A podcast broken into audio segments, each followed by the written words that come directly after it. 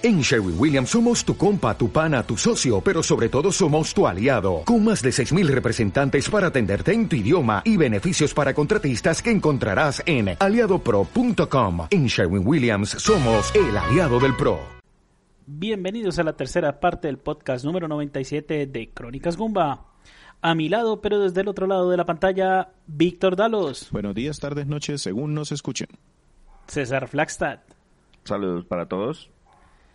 ¿Y quién les habla? Sergio Vargas, Segan 81 Co. El cantante. El día de hoy yo traigo un podcast un poquito diferente, no tenemos un juego para eh, reseñar o para hablar en este podcast. Quiero hablarles de un una... poquito diferente. bueno, aunque sí voy a hablar de juegos. Vamos, pero eh, centrados todos en una compañía que desapareció hace relativamente poco, una compañía independiente que se llama Two Tribes. Lo voy a dejar escuchando la banda sonora, una canción que se llama Forest Fold del juego Toki Tori, que fue su primer juego.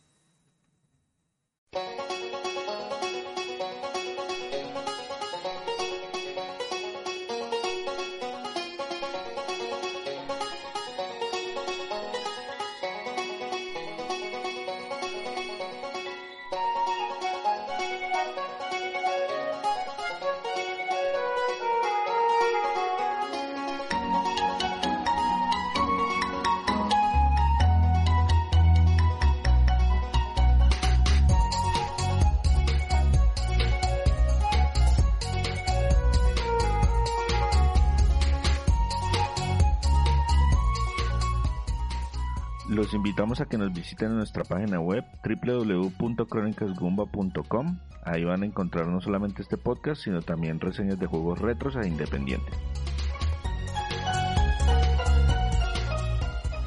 Bien, Víctor. ¿Y qué nos puedes hablar de la empresa desarrolladora? Bien. Primero, Two Tribes es o era un equipo desarrollador independiente que nació en el 2000 en Amerfoot, Países Bajos. Que no se dice Holanda, ya me regañaron un par de veces, Países Bajos. en las Netherlands, sí señor. ¿Y cómo, cómo conoció esta empresa? O bueno, ¿cuál fue el, el, la historia? Mejor. ¿Cómo consiguió información de esta empresa? Porque si usted coloca en YouTube Two Tribes, le mandan a un video de una canción que no conocía. Y sí, luego señor. entonces me mandaron a otra, a una, a, como a un grupo musical que se llama Two Tribes que tiene música como alternativa, eso es bien raro. Les digo por qué se los traje primero. Este, este desarrollador, eh, yo jugué un eh, título que se llama Rive y cuando lo pasé, al final había una despedida muy emotiva eh, en donde pues mezclaban cosas y de pronto había una carta y yo dije, pero aquí qué pasó? Y me fui a la página directa del desarrollador y resultó que cerraron. Y ese juego Ripe fue como su canto del cisne, como su, su última gran entrega. Su, su final su, su, su Final Fantasy ya si con esto no vendemos ya no, no, no, no, al contrario Final Fantasy fue el que hizo despegar. Final Fantasy era el último intento. El canto del cisne es cuando sabemos que ya vamos a morir. Entonces eh, damos nuestro último esfuerzo para dejar una última obra. Y a eso es a lo que se le llama el canto del cisne. Porque se Ah, supone que los cisnes cuando van a morir emiten la, la última canción es la más bella que hacen. Ok, o sea, eran, eran como, como los músicos del Titanic. Ah, más o menos algo así. Echémonos la Entonces- última rola, señores, que ya nos hundimos. Entonces, lo, lo que preguntaba César, me fui a su página eh, web y allí encontré varios links, información de prensa y eso es lo que quiero traerles hoy y hablarles muy rápidamente de algunos juegos de los que ellos desarrollaron antes de despedirse del mundo del desarrollo de videojuegos. Como particularidad, estos señores dentro de su propia misión decían que lo que ellos eh, buscaban en sus juegos era crear experiencias originales usando nuevas tecnologías, pero respetando los valores de la vieja escuela. ¿Eso qué es? Ninguno de los juegos de estos señores utilizaba ni pixel art ni chiptune. Eran juegos eh, con tecnología actual, se veían relativamente modernos en sus gráficas, pero su jugabilidad sí evocaba mucho a la de los juegos antiguos, juegos de plataformas muy ajustados, muy pulidos en el tema de saltos y mecánicas. Ellos trabajaron primero, eh, su primer juego fue Tokitori, del cual vamos a hablar un poquito más adelante, entonces después de este eh, em, entraron en el mercado de juegos móviles juegos pequeños. Tienen varios juegos pequeños, eh, no, no, no, no de resaltar, pero de los títulos más importantes está Worms, Open Warfare 2, que salió en Nintendo DS, particularmente la versión de Nintendo 10 la hicieron ellos, y un juego de la película Ice Age, eh, Dawn of Dinosaurs, eh, que salió en muchas plataformas y ellos puntualmente trabajaron en la versión de iOS. Ese es, ese es Ice Age 3, ¿cierto? Mm, creo que sí. Sí, porque la primera es cuando se congela todo, la segunda es cuando se descongela todo, la tercera es cuando aparecen los dinosaurios, la cuarta es cuando se van en un barco y la quinta es cuando se estrellan los planetas. Ya sabemos de quién lo obligaron a ver todas las películas de la era del hielo. la última es solamente me vi el tráiler, nunca me la he visto. El caso es que ellos dicen que con estos juegos así de, de, celulares y de encargos de ports, ellos ganaron mucha experiencia como desarrolladores. Pero cuando ya llegaron las plataformas digitales, vieron como un nicho para meterse y ahí la compañía entonces decidió crear una compañía paralela, otra, que se dedicara a la publicación y empezaron sus primeros títulos a publicarlos en la recién concebida plataforma digital de Wii que se llamó WiiWare. Ahí fue en donde empezaron lanzando yo sus juegos digitales y empecé, pues porque tiene unas facilidades para hacerlo. Y de ahí em, empieza como su, realmente su, su carrera un poco más reconocida, aunque como dice César, es una compañía que no es muy famosa o no fue muy famosa. Su primer juego, como les, les venía diciendo, es Tokitori. No sé si, si les suena en algo. Sí, ese lo vi, me, me recuerdo el tráiler, recuerdo que me parecía muy similar a otro título de un que yo estaba jugando por ese momento pero jamás lo compré. Sí, es, es, es un juego de, mm, de estos de mm, plataformas y acertijos que se desarrollan en una pantalla. Entonces, por ejemplo, Lolo o Bubble Bubble, que eran así como una sola plataforma y usted tenía que solucionar de alguna manera un acertijo para poder pasar a la siguiente pantalla. ¿Qué particularidad tiene este? Que salió originalmente en el Game Boy Color por allá en el 2000. No le fue muy bien porque salió eh, como juego, obtuvo buenas calificaciones, pero no fue muy popular porque salió primero en el Game Boy Color y segundo muy tarde ya en esa vida. Hablamos en un podcast anterior de Game Boy Advance, entonces sabrán que estábamos aquí casi ya con la llegada de ese nuevo nueva consola. En donde ganó un poquito de reconocimiento fue precisamente en WiiWare por ahí en el 2008, en donde ellos decidieron adaptar su juego a la gran pantalla de el Wii en su plataforma digital. Y después ha tenido ports para todo, para PC, 3DS, iOS e incluso tiene unas versiones HD que salieron primero en Wii U y luego en PlayStation 4 y Nintendo Switch. Este juego se concebió como un prototipo, era un huevito ahí que hacía acertijos, pero después lograron, eh, digamos que afinar un poco el aspecto gráfico y el huevito se convirtió en un pollito, pero con forma de huevo y su objetivo es recolectar huevos en una pantalla y si logra tomar todo se abre un portal y él puede irse al siguiente nivel. El, ¿qué, ¿Qué particular tiene este pollito? Que no salta. Él solamente puede caminar y subir escalones muy pequeñitos. Entonces lo que hacen es que nos dan en cada pantalla una serie de ítems o de poderes. Entonces nos dan, por ejemplo, un una tabla que puede, puedo poner de puente para pasar una plataforma o una poción que si la boto al suelo eh, destruye un cubito, entonces el, pollito puede bajar un nivel o un Hadoken para matar enemigos eh, y, y, te los dan contados. Entonces el acertijo es utilizar los ítems en el momento justo para poder resolver y tomar todos los huevitos. A mí el título me recuerda, pues, guardadas las proporciones, a un a un juego de Wii que yo terminé que se llama A, Boy and His Blob. Sí, correcto. De alguna manera tiene un parecido. En ese juego lo que pasaba era que uno tenía como caramelos y dependiendo del caramelo que uno le daba a, su criaturita, él se transformaba en diferentes cosas. Entonces esa mecánica de que, oiga, yo tengo como unas habilidades pero limitadas. Eh, me recuerda también a, los, a, los juegos de Lemmings, que nosotros tenemos una reseña de eso en la, en la página.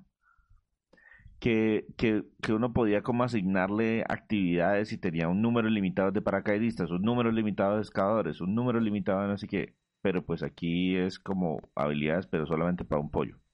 Correcto. Y, y no, no, es un juego muy largo, se puede tardar entre unas cuatro ah, horas terminarlo o hasta diez si se quiere obtener como los puntajes perfectos.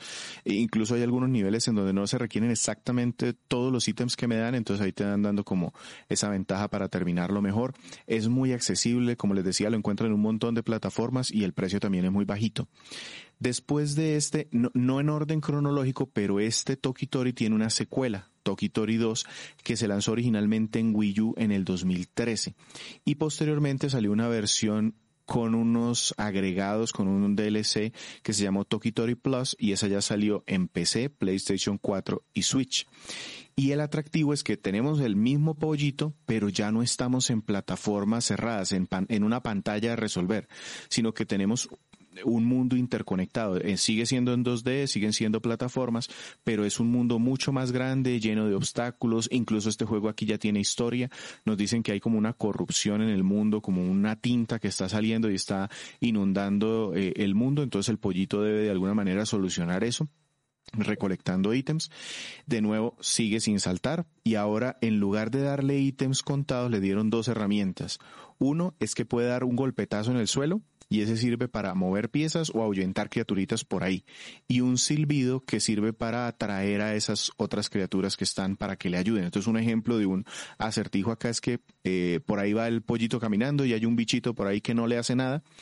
Pero si lo ahuyentamos, el bichito sale corriendo y llega hasta un sitio donde hay una rana. La rana tampoco nos hace nada, pero si ve el bichito se lo traga y después de que se lo traga, eructa una burbuja y esa burbuja puede atrapar a Tokitori para hacerlo flotar. Entonces ya ahí uno empieza a jugar en poner a la rana en el lugar que uno necesita, luego hacerle llegar el bichito y que Tokitori esté parado en el sitio ideal para que la burbuja lo eleve a la plataforma que necesita. Así son más o menos todos los, los puzzles que tiene este juego y a medida que va uno jugando, el pollito gana otros silbidos que le sirven para otras cosas, por ejemplo, viaje rápido o grabar. Incluso para grabar necesita aprenderse un canto particular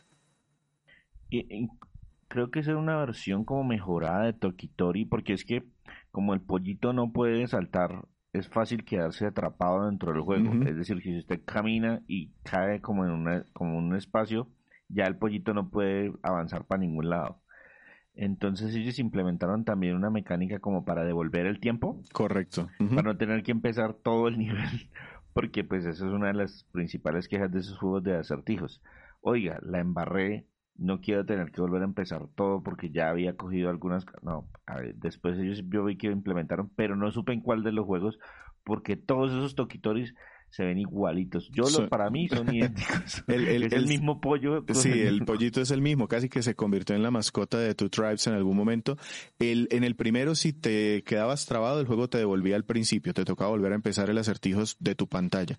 En este segundo, como dices, eh, nos permiten devolver el tiempo un poquito y eso nos ayuda a no tener que hacer todo el mundo porque ya es un mundo grande, interconectado. Este juego tuvo también muy buenas notas y ya también es mucho más largo. Se puede tomar entre unas 10 y 20 horas dependiendo de, de que quiera recolectar todo lo que tiene el juego.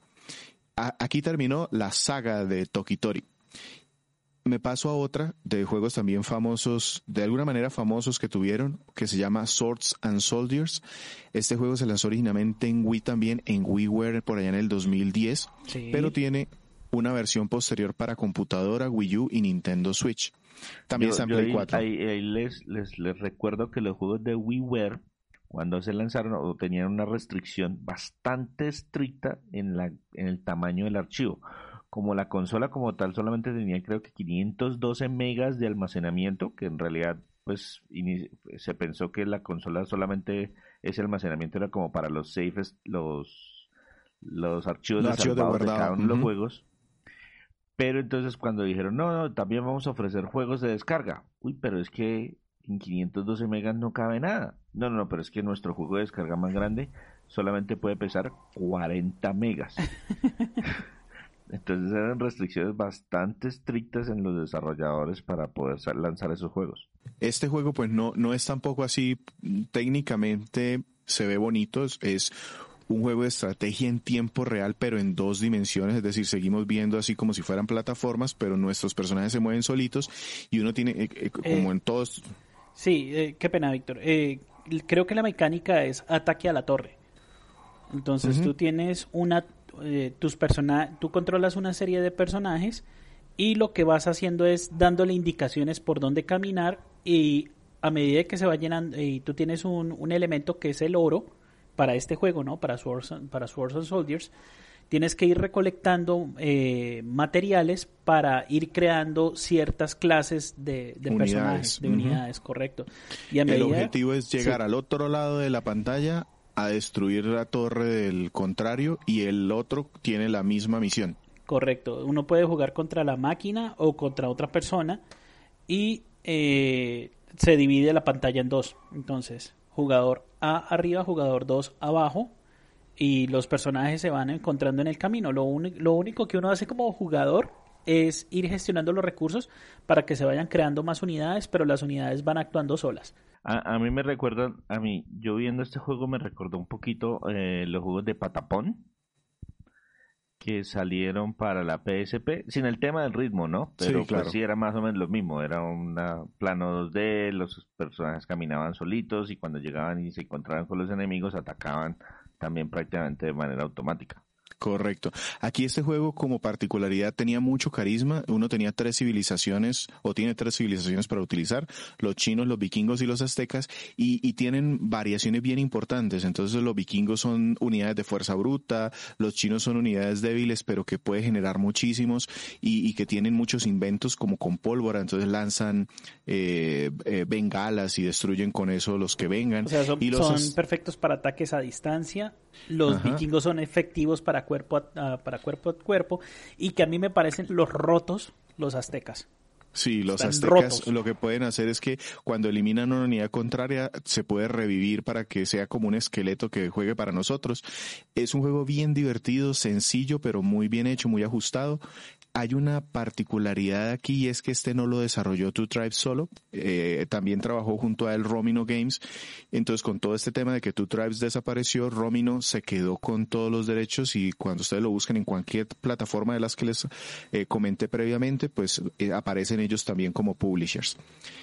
Él les fue muy bien, es un juego como de unas 10 horas, más o menos para terminarse, mucho humor, modo a varios jugadores, tiene modos de reto, es, es bastante entretenido. Eh, y tuvo una secuela, Sword and Soldiers 2, salió en 2018. Este, este está en PC, en PlayStation 4, en Switch, y eh, en una versión, em, digamos que ya mejorada, la de Play 4 y Switch con respecto a la de PC es que agregó un DLC que había por allí que agregaba un poco de historia. Entonces, a esto que le agregaron, le agregaron online, el juego original no lo tenía.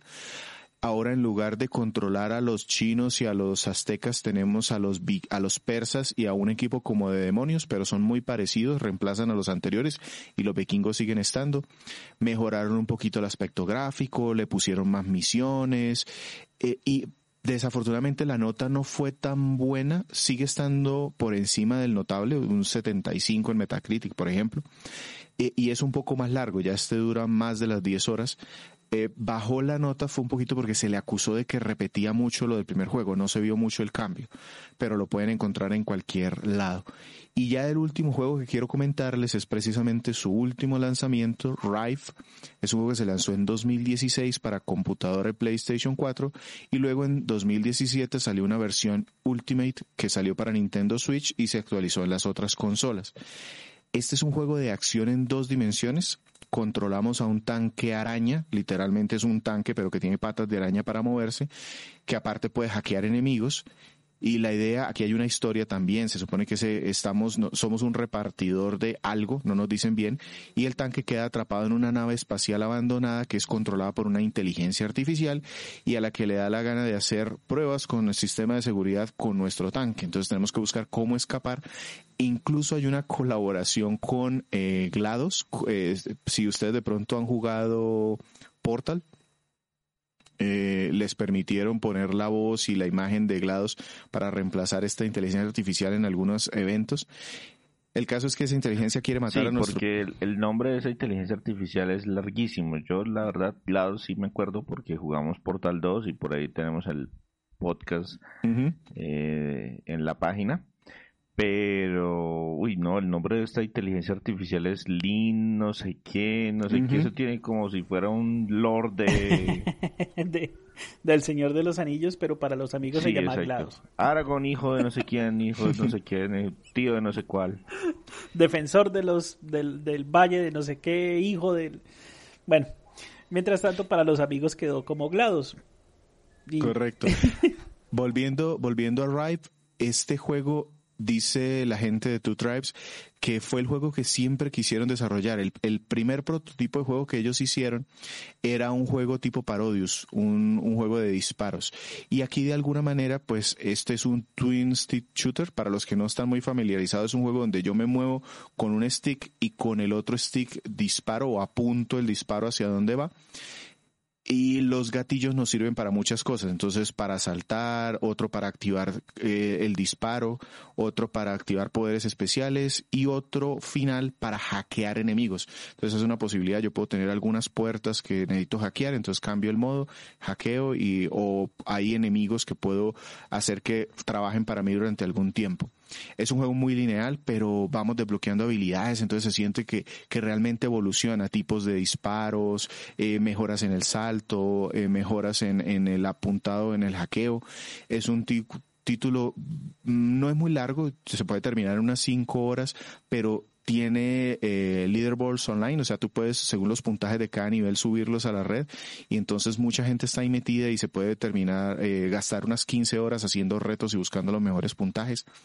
Al final los desarrolladores, eh, y por lo que decidí traer eh, este, este podcast, fue, dejaron una conversación como muy profunda y al final entre el piloto. El piloto es el típico estereotipo de un camionero. Imagínense ustedes un camionero en el futuro, pero que tienes un tanque araña. ¿Camionero colombiano?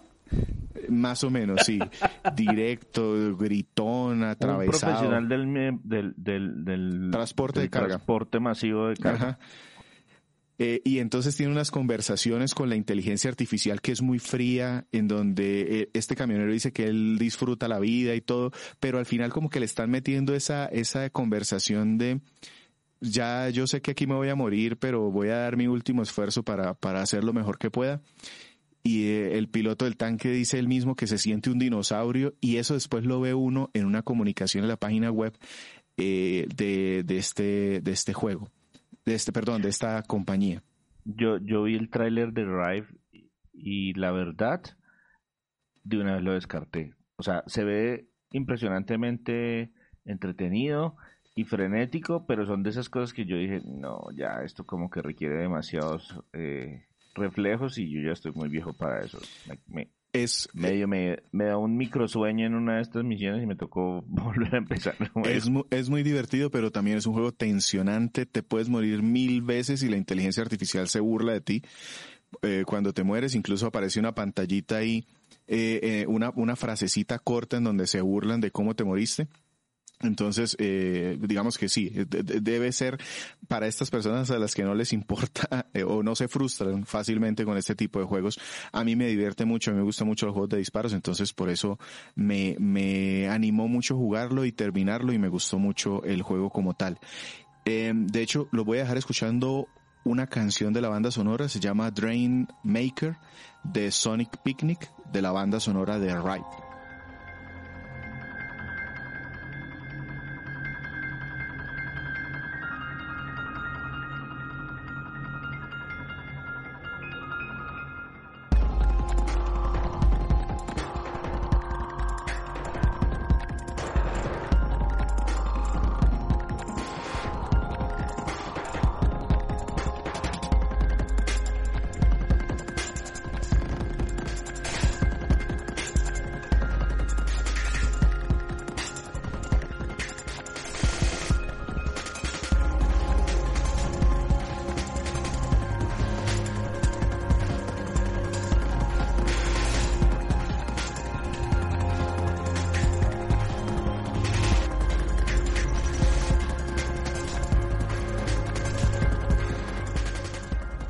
Nuestra página de internet www.cronicasbumba.com donde además de encontrar nuestro podcast también encuentran retro reseñas escritas por cada uno de nuestros colaboradores. Listo. este, este espacio lo voy a utilizar como para cerrar un poquito y comentarles precisamente de eso, de, por qué se termina la compañía y, y qué, qué, escribieron los desarrolladores en su página para despedirse. A mí me llamó mucho la atención porque a pesar de ser una compañía pequeña, tiene bastantes juegos y los que les nombré anteriormente no fueron juegos que pasaron desapercibidos. Tuvieron algo de publicidad y sobre todo muy buenas calificaciones. Si ustedes miran todos los juegos anteriores, todos pueden estar por encima del 8, todos están recomendados como un comprable dependiendo del género. Entonces, por ejemplo, en, en Tokitori, si te gustan los juegos de, de acertijos, estos, estos son buenos juegos de acertijos. Si te gustan los juegos de estrategia en tiempo real, ahí está eh, Sword and Soldiers, el 1 y el 2. Y si te gustan estos juegos de acción frenética, el Rive es muy buen juego. Entonces, ¿por qué se acabaron? Y cuando empiezas a leer, dicen que ellos al principio veían el desarrollo de juegos como un sueño. Eh, eh, ellos se graduaron y dijeron, sí, queremos desarrollar juegos y cuando ya empezaron a hacerlos y se dieron cuenta que sabían hacer juegos, eh, dijeron, oiga, y además hacer juegos independientes, porque así podemos controlar todos los canales de comunicación, cómo manejar el contenido, definir cuándo terminamos un proyecto, porque algo que de pronto ellos se quejaban es que cuando trabajaban haciendo ports, como que terminaban el juego pero no se sentían satisfechos con la calidad.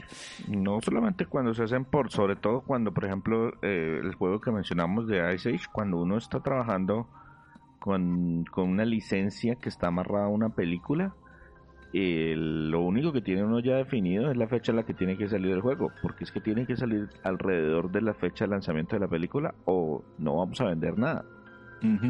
Entonces esos estudios que trabajan con proyectos a destajo tienen ese inconveniente. El publisher, el que pone la plata, pone las reglas y pone las fechas. Correcto.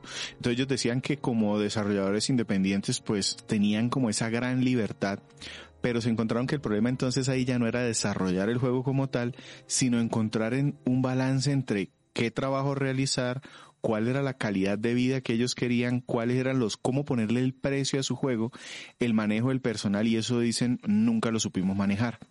Ellos comentan que entraron en la industria en el 2000 y ahí había muy pocos desarrolladores. Lograr, lograr reconocimiento pues era muy difícil porque se requería un publisher y eh, el tema de la distribución física era obligatoria. En esa época, si tú no tenías un juego físico, pues no existías porque las plataformas digitales no existían de manera masiva. En computadoras ya estaban, pero no estaban en las consolas que eran pues realmente los sitios para jugar. 2000 en la computadora se podían, pero no existía algo grande como Steam. Steam llegó 2003. Ajá, más o menos. Una cosa por el estilo. Correcto. Además, ellos dicen que por allá en el 2000 tampoco había de esos programas middleware establecidos.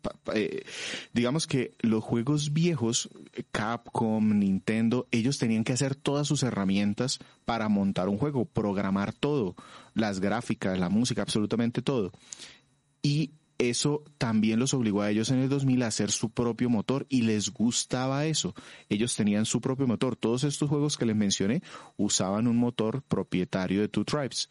Eso también les permitía diferenciarse entre desarrolladores. Porque como el motor era diferente, los juegos de Capcom entre sí eran iguales, pero eran muy diferentes a los de Konami y eran muy diferentes a los de Nintendo y eran muy diferentes a los de Sega. Porque cada uno tenía sus herramientas. Pero luego en el 2008 se dio una explosión de herramientas, dijo ellos, entraron un montón de compañías a desarrollar juegos que ya no tenían que hacer su motor porque podían aprovechar el trabajo que otro ya había hecho. Y los mismos motores grandes también empezaron a sacar, empezaron a lanzar versiones eh, light. Entonces, Unreal, tome, le, regalo la versión de prueba. Y si lanza un juego con mi motor, le, usted me tiene que dar una parte. Si no, pues aprende a usarlo. Correcto. Eh, además, ellos dicen que llegaron las tiendas digitales. Eso les dio acceso a una gran cantidad de creadores a poner sus juegos a los ojos del público. Y eso al principio, pues fue excelente. Llegó Steam, llegó iOS, eh, eh, llegó WiiWare. Y para ellos fue un sueño decir que trabajaban con Valve y con Nintendo. Pero luego, cuando estaban trabajando en Tokitori 2, se dio una aluvión de juegos de todas partes y el mercado entonces se vio inundado. había incluso escuelas de cómo hacer videojuegos, cursos para desarrollarlos, salieron plataformas como el Humble Bundle que permitían juegos a centavos, eh, se dio la dictadura del free to play en los celulares. Entonces ellos dicen, nosotros vimos todo eso mientras estábamos haciendo un juego con un esquema viejo. Nosotros estábamos buscando un publisher, buscando hacer relaciones públicas, lo que sabíamos desde antes que se podía hacer y todo esto nos tomó por sorpresa. En el 2013 se dieron cuenta de que no seguían igual que en el 2000, creando sus herramientas, haciendo las labores de publisher y entonces debieron despedir un montón de empleados porque no tenían balance financiero, debieron modificar la empresa y crear una estructura más pequeña como para mantenerse a flote. Y ahí fue en donde ellos acuñaron la palabra de que eran dinosaurios y, y no tanto de que no podían cambiar, sino de que no querían cambiar ellos no se dedicaron a explorar otras formas de monetizar sus juegos, no aprendieron a usar herramientas ya hechas por otros, no buscaron canales de publicidad. En el 2016 ellos decían, no sabemos cómo hacer crecer nuestra empresa, sabemos hacer el contenido, sabemos hacer un tráiler, montarlo, mandárselo a la prensa, pero no tenemos ni idea cómo hacer crecer un canal de YouTube, un canal de Twitch, cómo venderle a un mercado nuevo que ya no ve revistas impresas y, tomaron la decisión de, ¿saben que Realmente no tenemos ganas de aprender eso a estas alturas de la vida, preferimos cerrar la compañía. Sabe, que esta, esta experiencia me recuerda un poco a un grupo de rock que se llamaban los, los Twisted Sisters. Que los tipos se especializaron, o sea, primero se dedicaron a ser los mejor, eh, eh, el cantautor de, de Twisted Sisters eh, para los que más o menos, para los que no recuerdan, son los que cantan lo que, lo que nosotros en español entendemos como huevos con aceite. Huevos con aceite. Bueno, el tema es que los eh, eh, ellos hacen una, una referencia muy parecida. pero bueno, sí, está bien, digamos que... Es que no recuerdo el nombre de la canción, por eso solamente me queda el... We are not gonna take Exactamente. entonces lo que ellos mencionaban era que ellos se habían especializado mucho en, su tipo de rock, que ya cuando lo sacaron al mercado tuvieron ese One Hit Wonder y no fueron capaces de, de, seguir en la, en la onda, no fueron capaces de mantenerse y se quedaron con su, se quedaron con su publicación y ya, o sea, no, no, no fueron capaces de seguir la tendencia que, que ya se estaba dando ese cambio generacional en el rock, todo ese detalle, y ellos dijeron, ¿sabe qué? Vamos a disfrutar con lo que hicimos y ya. Pero ese grupo ha regresado como cuatro veces del más allá para reunirse y volver a lanzar un montón de éxitos. sí, yo no sé si esto sea. Yo, yo no sé si, si la gente de Two Tribes regrese, creo que no. En el 2017. Porque les tengo una idea buenísima. Mire, ustedes publican Tokitori, lo ponen free to play y le dan a uno tres tres punticos de energía. Entonces, tres punticos de energía sirven para pasar una pantalla. Mira, nosotros... Pero cada vez que yo la pierda, entonces le quito un punto de energía. Y cuando se me acaban los puntos de energía, si quieren continuar jugando, ¡tarán! Microtransacción. Es que ese precisamente es el punto en el que ellos recalcaban mucho. Ellos decían, no sabemos, y, y, lo, y lo peor no es, no saber, porque al final tú, tú pues contratas a alguien que sepa manejar el tema. Eh, la gente, la gente, por ejemplo, del canal de YouTube de Crates, una de las personas que, sobre todo uno de los que trabajan como guionista, él trabaja mucho con consultoría, con empresas que le dicen, oigan, necesitamos que nos ayude a hacer esto. Y él trabaja mucho en, en, ese tipo de cosas. Entonces, si usted no sabe, puede contratar al que sabe, pero eh, si usted de verdad quiere hacer eso que esa persona le va a decir. Y, y ellos dijeron abiertamente, no queremos, no quisimos hacerlo. Eh, decidieron en el 2017 que ya no iban a desarrollar más juegos, se despidieron por completo con el lanzamiento de esta versión mejorada de Rive dejaron su empresa, la empresa sigue existiendo porque dijeron que iban a seguir dándole mantenimiento a los juegos que ellos tienen tanto como publishers como, como desarrolladores y publicaron una carta en su página to Tribes, eh, un mensaje que se llama Ripe is our final game y está firmado al final por los tres eh, eh, em, creadores, creadores de la empresa, Martin, Colin y Maytel, en donde se despiden diciendo que son dinosaurios y que no supieron cómo manejar una empresa de videojuegos en una época en donde ya no se hacen videojuegos como antes y ya no se comercializan como antes. Y eso a mí me recordó un poquito, no sé si ustedes recuerdan Super Mario Run cuando salió y una empresa como Nintendo del tamaño que es, Nintendo le puso un precio full para ponerlo en celular y se estrelló. No le fue mal porque es Nintendo y es la marca de Mario. Pero... Mario, eh, cualquier cosa que diga Mario vende. Así no se vende un montón, pero vende pero definitivamente el cambio en el mercado es muy grande. Al final, como legado de esta empresa y estos juegos, Ahí están en todas las plataformas digitales. De hecho, si ustedes quieren todos los juegos de ellos se encuentran en PlayStation 4, en Switch y en PC. Y Super Rare Games imprimió o tiene, tiene copias físicas de casi todos los juegos de Two Tribes. Eso sí, en tiraje limitado. Entonces los precios ya empiezan a ser un poco altos. Están tanto en Play 4 como en Switch para los que les gusta coleccionar. Así se acabó la, la empresa y los invito de pronto a ver, hay un video que se llama Why Did, eh, Why Did Two Tribes Stop Making Games de un canal que se llama SGR, Slopes eh, Game Room. Eh, y este señor ahí más o menos habla de unas entrevistas que él tuvo y de cómo los conoció por allá en Europa cuando estaban todavía tratando de hacer publicidad y dice que hacían unas presentaciones excelentes pero que se parecían mucho a las presentaciones clásicas de, de una sala de videojuegos. Eh, a mí me, me, llamó muchísimo la atención y me alcanzó como a, ponerme a preguntar, eh, yo siendo un jugador viejo, eh, he visto bastantes cambios en la industria y cómo compañías de este estilo que quieran hacer el tipo de juegos que a mí me gustan, así que me den un precio fijo porque no me gustan las microtransacciones, no me gustan los juegos que se van completando a medida que, que uno los va jugando o que el jugador funciona como el beta tester, eh, pareciera, o por lo menos para estos señores de Two Tribes, no, no se vieron como un hueco en el mercado. De pronto, resistencia al cambio, resistencia al cambio que es lo que llaman también. No, no necesariamente. Es que esencialmente eh, yo leí hace un poco un libro que se llama One Up, que es un análisis financiero de la industria y el el autor habla como de dos revoluciones grandes, de cuando el software, eh, cuando el juego era, se vendía como un producto, como un objeto físico. Luego una segunda revolución cuando el software se empezó a vender como, como un servicio.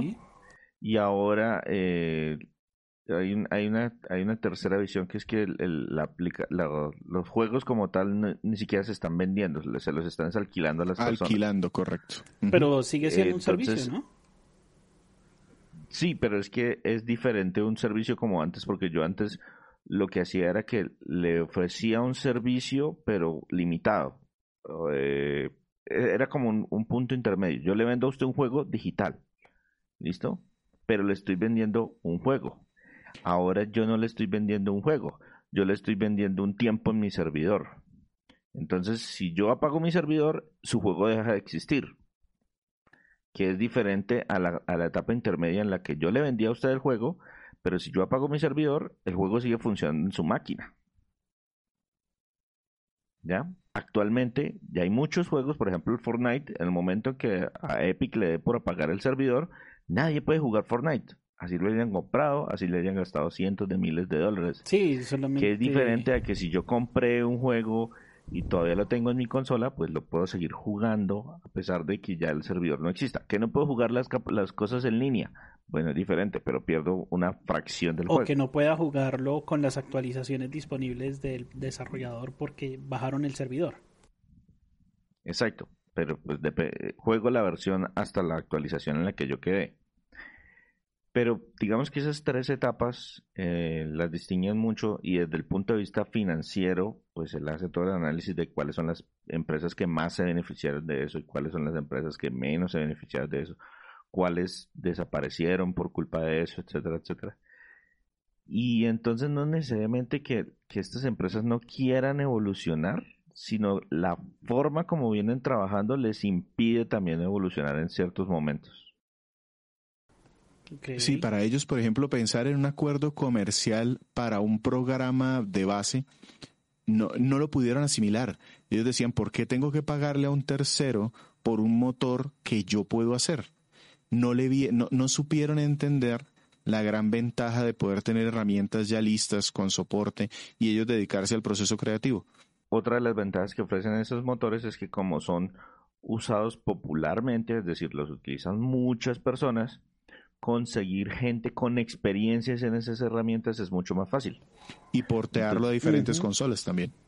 exactamente, llevarlo a diferentes dispositivos. Sí, ahí tal vez, tal vez estaban mirando que eh, como estos motores siempre reclaman un, costo de, royalties por el uso del, del, motor. Por ejemplo, en el caso de, no, sabes que ni siquiera era eso lo que ellos mencionan. Lo que ellos mencionan era un tema de la libertad de si yo quiero hacer un juego determinado, yo diseño las herramientas que necesito. Mientras que si debo tomar una, un motor de un tercero, yo tengo que ver si esas herramientas que están ahí sirven para lo que yo quiero hacer. Y otra cosa que estuvo que ha pegado muy duro es el tema de la, de la monetización. ¿Cómo yo recupero la inversión en el tipo de juego que ellos estaban produciendo? Exacto. Porque es que, porque es que si yo le estoy diciendo no, es que yo estoy haciendo un juego eh, con una historia, con no sé qué, o un juego con multijugador, que todo el mundo tiene que estarse conectando, yo les estoy vendiendo cosméticos o personajes o expansiones o lo que sea, es diferente porque el tipo de juego que ellos eh, producían es lo que uno encuentra con mucha frecuencia eh, de manera gratuita. Entonces, por ejemplo, cuando Víctor estaba mencionando parte de las mecánicas de Tokitori, yo recuerdo que mi niña en una página web de Nickelodeon podía jugar algo parecido. Era un personaje que tenía que encontrarse con los dos amigos y entonces para encontrarse con los dos amigos tenían que utilizar las herramientas que le daba el juego para alcanzar esas áreas y era un juego completamente gratis. Pero ¿qué era lo que lo mantenía a flote? Pues que como era el licenciado de, de personajes de Nickelodeon, Nickelodeon había pagado por ese desarrollo. Entonces, eso ya era costo hundido para la empresa. Necesito tener juegos de, de ciertos tipos en mi, en mi página web. Entonces voy a contratar a alguien que me haga ese tipo de juego. Pero si yo estoy haciendo ese mismo tipo de juegos, quiero cobrar un costo fijo y adicional a eso no tengo, eh, mi personaje es un pollito, pues está muy bonito el pollito y se nota que el juego lo hicieron con mucho cariño pero va a estar compitiendo contra ese gigante que es Nickelodeon, que tiene un juego parecido y que tiene todo el reconocimiento de marca, que además se lo está dando gratis. Sí, entonces me pareció muy interesante y espero que a ustedes también les haya parecido interesante este tema y esta reflexión. Una compañía de juegos independientes que desapareció porque se convirtieron en dinosaurios. Nosotros tenemos una apuesta interna eh, que yo quiero perder, pero pues ah, necesitamos que todos nos ayuden y es que Víctor está diciendo que esto no era un tema muy popular y yo estoy completamente de acuerdo, que esto es lo más impopular del mundo. Entonces que este puede ser nuestro peor podcast del año 2021, pero pues como Víctor quería hacerlo, le, le dimos el gusto, ahora toca que todos los que nos escuchan lo compartan un montón para que Víctor gane la apuesta y este no sea el, el podcast menos popular del 2021.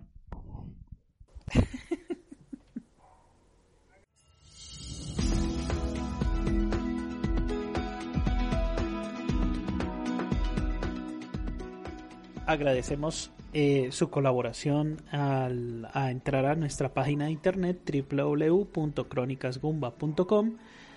Eh, este es un proyecto que llevamos pues nosotros eh, en gran parte pues, con recursos propios, pero les agradecemos el clic en la publicidad, tratamos de no ser tan invasivos con ese tema, pero pues eso nos ayuda un poco a mantener este proyecto. Sin nada más. César Flagstad. Un saludo para todos. Víctor Dalos. Muchas gracias por escucharnos el día que haya sido hoy. Y quien les habla, Sergio Vargas, Segan81 Co. Hasta pronto.